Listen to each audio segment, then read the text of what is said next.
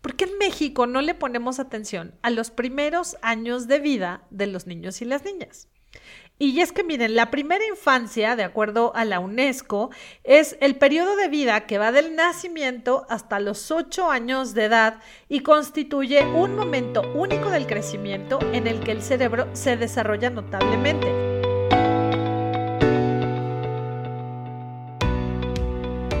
¿Qué tal amigos de Calla y Escucha? Yo soy Ruth García, estoy súper contenta de estar con ustedes en un episodio más de de este podcast que pues bueno, ustedes saben que surgió y ahora nos estábamos justamente acordando del por qué surgió este podcast acerca pues de las escuelas cerradas en México y el tiempo tan prolongado que, que, estuvieron pues los colegios sin que los niños fueran a clases presenciales y pues bueno, de ahí han salido un montón de cosas maravillosas acerca de la infancia, de la adolescencia y pues aquí siempre vamos a buscar la manera de ayudar a todos los padres, madres de familia, todos los tutores, todos los que tienen un menor de 18 años cerca en su entorno para que podamos comprenderlos mejor, para que podamos tener pues mejores herramientas para tratarlos, para educarlos, para eh, pues para crear una mejor sociedad. Así es que en esta ocasión vamos a hablar de un tema que es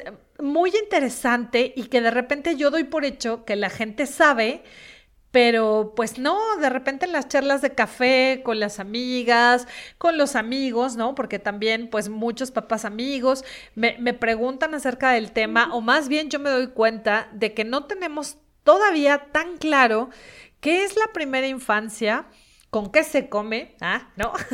y por qué sobre todo algo que a mí me llama muchísimo la atención.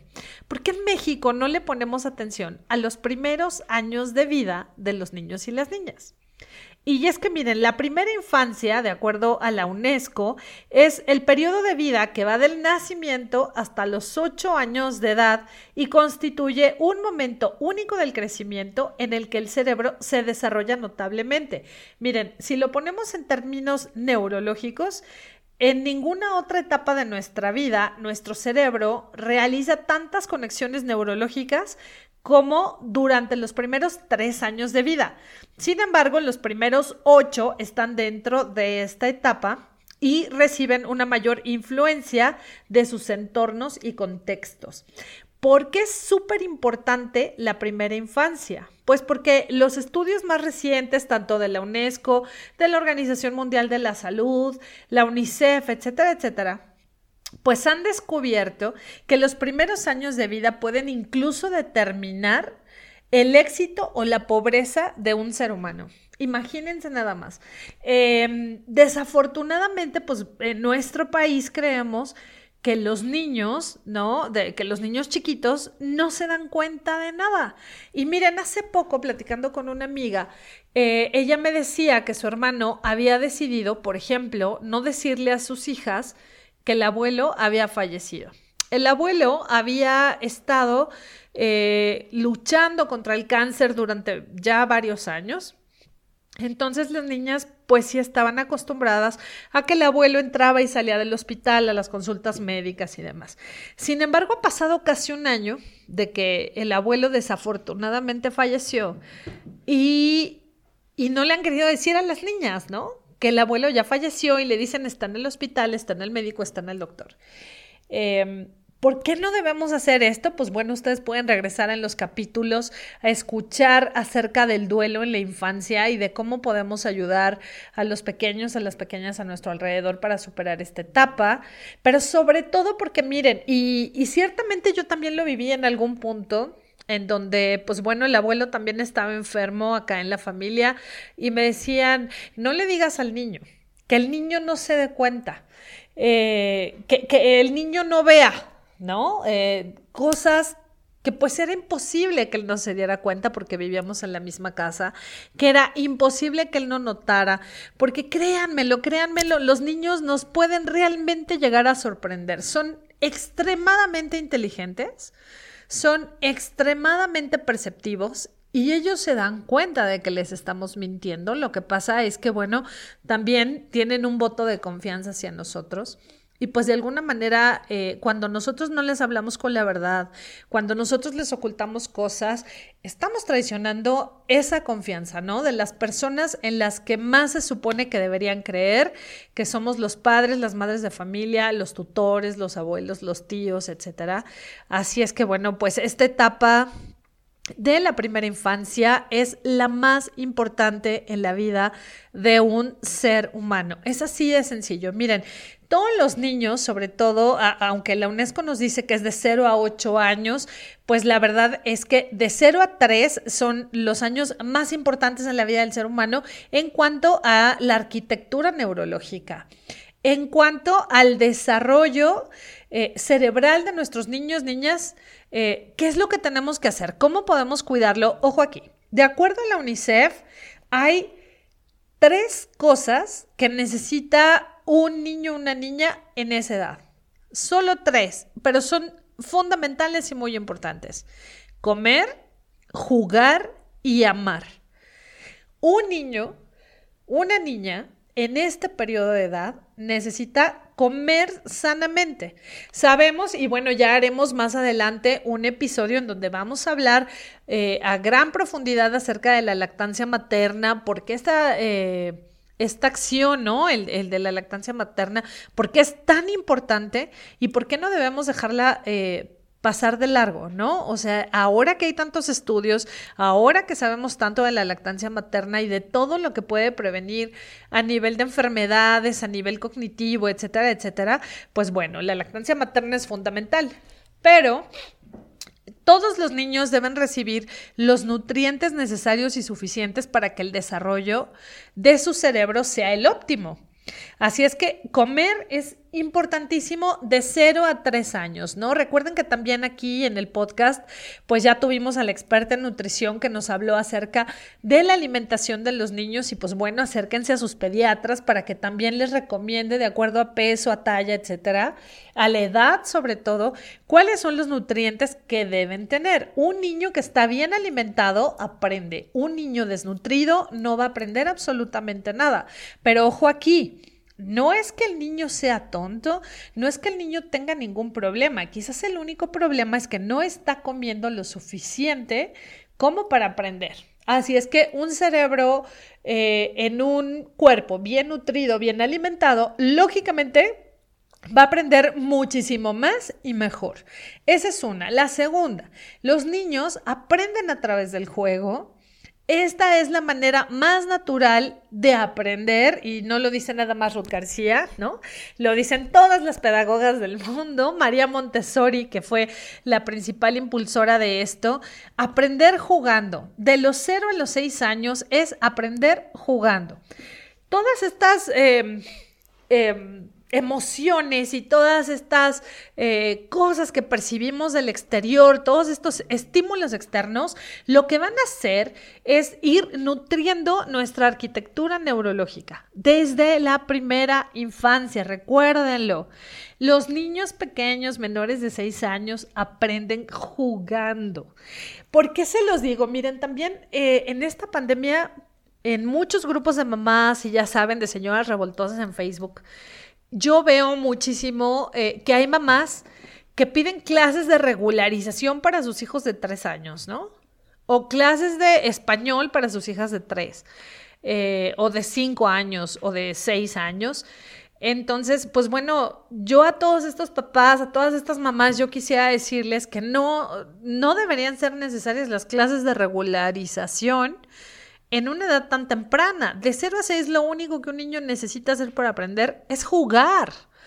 No es necesario que el niño aprenda a leer a los 5 años. Esto es un error. Y es un error a nivel ciencia. Eh, el cerebro de un niño no termina de desarrollarse hasta los 6 años. Entonces nosotros le queremos meter las matemáticas y le queremos meter un montón de cosas antes de los seis años y pues no, yo no dudo que haya niños y niñas extremadamente inteligentes o superdotados o no sé, porque pues también me queda claro que los hay. ¿no? Que por ahí hay niños que las matemáticas, bueno, parece que nacieron eh, sabiendo sumar, restar y multiplicar, y eso está increíble. Pero seamos muy honestos y muy realistas. La mayoría de nuestros hijos son niños normales y maravillosos que no tienen por qué saber sumar, ni restar, ni hacer multiplicaciones de tres cifras a los seis. estoy exagerando un poco, creo, pero la verdad es que de repente se vuelve también en una competencia de mamás. Pues mi hijo aprendió a hablar a los dos, pues mi hija aprendió sumas a los tres. O sea, de verdad, créanmelo, es lo más antinatural del mundo, ¿no? Dejen que los niños aprendan jugando y va a ser el mejor regalo que les pueden dar.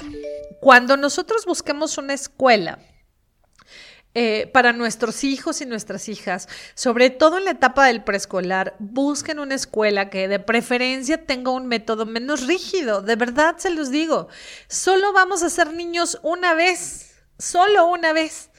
Entonces, si nosotros desde que tienen cuatro o cinco años les queremos meter la disciplina, el siéntate, cállate, escucha, no te pares, te están hablando, ¿no?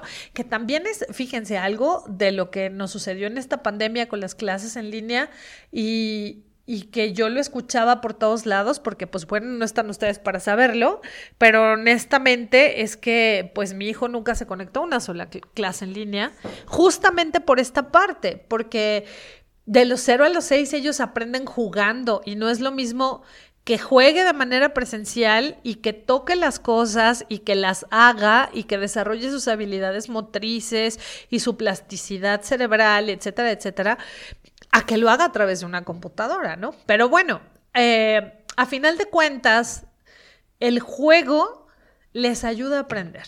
Y lo único que los niños necesitan otra vez es un mantra. De verdad, lo pueden googlear, lo pueden buscar en las páginas del UNICEF, comer, jugar y vamos con la tercera, no menos importante, porque la verdad es que esta tercera es fundamental, que es amar. Todos los niños y las niñas deberían ser amados por sus padres, por sus madres, por los tíos, por toda la familia. Recuerden que pues este es el podcast aquí cero violencia, ¿no? Aquí no justificamos las nalgadas bajo ninguna circunstancia, esa es la realidad. Eh, los gritos son una forma de violencia que atención, y también ya vimos un episodio acerca de los estilos de crianza, no quiere decir que no haya límites. Y los límites deben ser firmes y deben ser muy claros pero poner límites sin violencia, ese es el reto. Mamás, papás, tíos, abuelitas, tutores, cuidadores, maestros en las aulas, el verdadero reto, y más en la primera infancia, son los límites sin violencia. Aquí es en donde me encanta que la gente viene y me dice, a mí así me educaron y no tengo ningún problema. Bueno, de entrada no lo sabemos, ¿no? Personalmente yo lo digo, a mí no me educaron con golpes. La verdad es que no. No voy a decir que mi mamá nunca aplicó la de la chancla voladora, nunca le atinaba. Comprendo perfecto que era parte de la frustración, pero eh, pues sí, el grito de repente, ¿no? Yo creo que cuando más llegamos a pelear fue en la adolescencia. Pero a final de cuentas, pues no, la verdad es que a mí si me lo preguntaran, eh, si me educaron con violencia, la respuesta sería no. Aunque mi papá me volteaba a ver, me echaba unos ojos que, que con la mirada me decía, cállate, le estás regando, y yo me hacía chiquita y mejor me iba, ¿no? Pero golpes jamás. ¿no? Eh, y gritos, pues muy de vez en cuando, pero la verdad no era una constante en mi crianza ni en mi educación. Muchos de ustedes que me están escuchando seguramente pues me van a decir eso, ¿no? A mí así me educaron, a mí así me criaron y soy una persona normal. Y pues bueno, aquí es en donde yo les digo, bueno, si los las caltecas eh, cortaban manos y pues también creyeron que esa era la manera de educar. O sea, es decir, eh, gente, de verdad, vivimos en el siglo XXI. Eh, a nosotros, a muchos de ustedes que me están escuchando, eh, a mí misma, pues nos educaron hace décadas, nos criaron hace décadas en donde quizás no había tanta información acerca de muchas cosas como este tema de la primera infancia, ni de la importancia de estas conexiones neurológicas, de nuestra arquitectura neurológica en la primera infancia. Y quizás si nuestros padres lo hubieran sabido, pues quién sabe, a lo mejor seríamos todavía mejores de lo que somos, ¿no? Ya no lo sabremos, pero bueno, en aquel entonces no había tanta información. Lo que sí es una realidad es que a nosotros nos educaron para un contexto diferente, ¿sí? Nuestros estilos de crianza en México tienen que evolucionar y tienen que cambiar, porque miren, si ustedes no me creen que nuestros estilos de crianza no funcionaron de la manera adecuada y correcta o no fueron al 100% suficientes, pues basta con voltear a ver la sociedad que hemos creado, ¿no? Y, siendo muy honestos, el tejido social se ha roto de muchísimas formas y, y, pues la gente podrá sacar sus propias conjeturas y adjudicárselo a distintos factores, ¿no? Lo, lo que sí es verdad es que si nosotros tenemos una infancia sana, libre de violencia, rompemos el círculo. Rompan el ciclo de la violencia.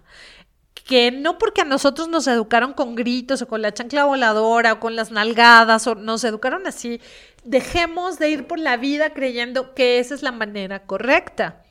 Como siempre se los digo también en el podcast, lean, infórmense, eh, creo que no hay nada más sano como padre o madre de familia que informarnos, ser padres de familia, madres de familia bien informados. Yo creo que es lo mejor que podemos hacer en beneficio de nuestra sociedad, sí de nuestros hijos y de nuestras hijas, pero también de nuestra sociedad. Porque miren, cuando nosotros eh, atendemos a la primera infancia, o sea, cuando nosotros realmente le prestamos atención y cuidados a estos primeros años de vida, estamos haciendo una de las mejores inversiones que cualquier país puede emprender. ¿Por qué? Porque, como se los dije al inicio de este episodio, cuando nosotros cuidamos los primeros años de vida de los niños y las niñas, lo que estamos haciendo es determinar incluso sus posibilidades de éxito o de fracaso en la vida adulta. Los niños que crecen con hambre, los niños que crecen con carencias de aprendizaje, de juego o de amor, están prácticamente condenados a vivir en la pobreza. Y eso es algo que en México no terminamos de asimilar y no terminamos de entender. Eh, por eso es que uno de los puntos y, de lo más importante y urgente que tenemos que acabar en México es el hambre. El hambre, sobre todo el hambre infantil. Ojo aquí también, y eso también es muy, muy importante, tenemos que ver que la primera infancia, sí, la UNESCO nos dice que es de los 0 a los 8 años, pero atención, desde el vientre materno el bebé necesita estar bien nutrido, es decir, una mujer embarazada debe estar bien alimentada, bien cuidada, con todos sus controles, no hacer corajes, ¿no? Eh, tener una vida lo más tranquila posible, porque todo lo que le pase a ella va a incidir directamente en la salud del bebé. Y eh, se los digo, de verdad, hay estudios que hablan de eso. ¿no? Hacer enojar a una mamá embarazada o que pase por una tragedia o que esté muy triste, una mujer embarazada o lactante va a dañar a su hijo. ¿No? Entonces, de verdad, si tiene usted por ahí una mujer embarazada cerca, no la haga enojar, cédale el asiento, procure que esté cómoda, que esté segura, ¿no? La verdad sí es bien importante lo mismo en la lactancia materna. Eh, la mujer, la madre, obviamente el padre, todos, ¿no? Todo el, núcleo familiar, pues son muy importantes en la vida de un niño o de una niña. Ahora, hay distintos tipos de familias y de eso no vamos a hablar en este podcast porque si no ya me estaría desviando mucho, pero bueno, hay distintos tipos de familia. Aquí lo más importante es que el bebé, la bebé, el niño, la niña se sientan seguros y protegidos todo el tiempo desde el nacimiento hasta, hasta siempre, ¿no? Incluso hay un programa bien bonito en Colombia que se llama así, de cero a siempre, que trata justamente del cuidado integral de los niños y las niñas, de cero a toda la vida, porque así es como tendríamos que vivir en armonía y con paz y demás. Pero pues bueno. Si ustedes, mamás, papás, tíos, abuelas, quieren garantizar eh, que sus hijos, sus hijas, los niños, todos a su alrededor, tengan un futuro exitoso, Cerciórense de que tengan estos tres elementos en su vida. Comer, jugar y amar. Ese debería ser, en verdad se los digo, ese debería ser nuestro mantra. Si nosotros nos encargamos de procurar estos tres elementos en la vida de cualquier niño o niña, estaremos, insisto, haciendo la mejor inversión como país que podríamos hacer bajo cualquier circunstancia. Y miren que México le invierte muy poquito dinero en las acciones en beneficio de los niños y de las niñas, no ahorita, o sea, no no no vamos a hablar del último sexenio, desde hace décadas los niños y las niñas han sido invisibilizados, por eso de lo que hemos hablado también ya muchísimo que es el adultocentrismo, ¿no? Ojo aquí, que ustedes no digan, vamos a hacer esto, al fin que el niño no se da cuenta eh, se pelean los papás delante del niño que está en la cuna y dicen, no, no se da cuenta. Claro que se da cuenta. Lo que pasa es que lo asimila de manera distinta. Dejemos de ir por la vida pensando que los niños menores de tres años no se dan cuenta de nada. Lo que pasa es que esos estímulos externos, su cerebro los va a recibir de maneras distintas. Eh, ahora con la pandemia, de verdad, estos chiquitos que, que, son los famosos pandemials, ¿no? Que tristemente les tocó nacer poquito antes de la pandemia y estar encerrados un año, un año y medio, etcétera. De verdad es que les hemos hecho un daño terrible porque, insisto, sus primeros tres años de vida determinan la vida adulta. Así es que, ¿qué es lo que deberíamos hacer? Pues empezar a generar estrategias para que podamos de alguna manera tratar de recuperar el tiempo perdido. Lo que sí les puedo decir es que las conexiones neurológicas de los niños y las niñas jamás vuelven a ser iguales que en los primeros tres años de vida, después de tres a seis, y pues bueno, ya lo dice la UNESCO, hasta los ocho años de vida. Eso es lo que vamos a entender como primera infancia busquemos que nuestros niños y nuestras niñas, en la medida de nuestras posibilidades, tengan la infancia lo más segura, protegida y feliz que nosotros y todos alrededor les podamos otorgar, porque de esta manera vamos a crear un mundo mejor y ya sé que suena como eslogan de campaña cada de marketing bien padre, pero es la realidad. Cada vez que nosotros decimos que los niños y las niñas son el futuro, lo estamos diciendo, pero créanmelo, no es argot publicitario, es real.